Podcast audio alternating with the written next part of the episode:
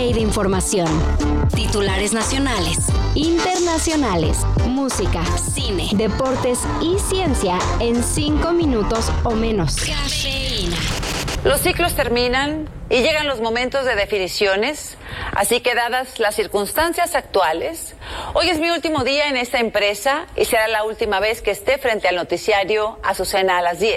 Se pierde la libertad cuando se pierde un espacio de periodismo. Escribió Xochil Gálvez luego de que Azucena Uresti anunciara su salida del noticiero de las 10 en Milenio Televisión.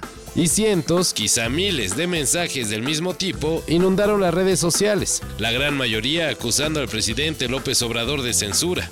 La periodista dijo que su salida se debía a las circunstancias actuales, razón por la que AMLO le exigió explicar la ambigüedad de su mensaje, para que no le anduvieran colgando el detallito, pues. Da a entender de que fue víctima de una censura. No, nosotros respetamos. Hasta ahora, Azucena Uresti no ha ahondado en detalles, mientras que Milenio y el periodista Enrique Acevedo han dado a entender que cuál censura. La periodista iniciará una nueva etapa en Radio Fórmula.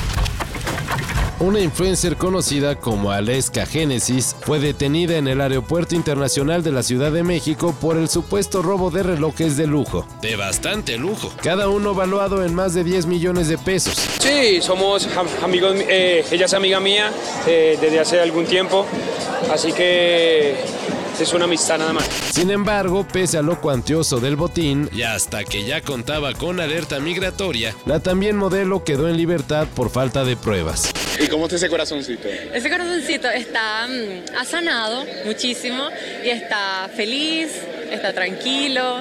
Y bueno, parece que el asunto no quedará así. Génesis ahora analiza demandar a la Fiscalía de la Ciudad de México por daños a su imagen. Y pues buena falta le hará, ya que se rumora que participará en el reality La Casa de los Famosos. El, trofeo es muy importante. O sea, al final trabajamos por, el trofeo, por levantarlo, por gritar, por, por eh, esa algarabía que hay que le podemos regalar al público que viene todas las semanas. Parece que el América presume a su equipo femenil nomás cuando le conviene. Ahora que el club de Coapa deberá mudarse al estadio de la Ciudad de los Deportes, esto porque iniciarán las obras de remodelación del Azteca, la directiva decidió nomás cargar con el equipo varonil, mientras que el femenil se quedará sin estadio y se tendrá que conformar con jugar en las canchas de Coapa. Sobre esta situación ya alzó la voz la defensa del cuadro Águila, Karina Rodríguez, exigiendo que también les consigan un estadio. Hasta el momento la directiva no ha dado respuesta, pero seguro se acordará que su equipo femenil ha metido hasta más de 58 mil aficionados. Y si no, pues qué gachos la neta. Estamos a un pasito de conocer a los equipos que disputarán el Super Bowl. Ya quedaron definidas las finales de conferencia.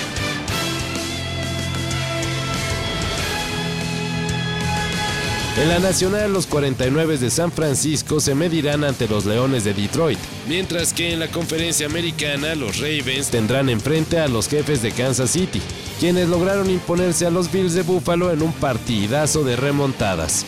Así que seguiremos viendo a Taylor Swift echándole porras a Travis Kelsey. Mahomes looks that way.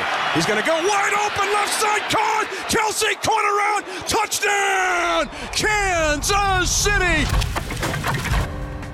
En este mundo en el que se hacen listados de todo, el guacamole fue elegido como el tercer mejor untable del mundo.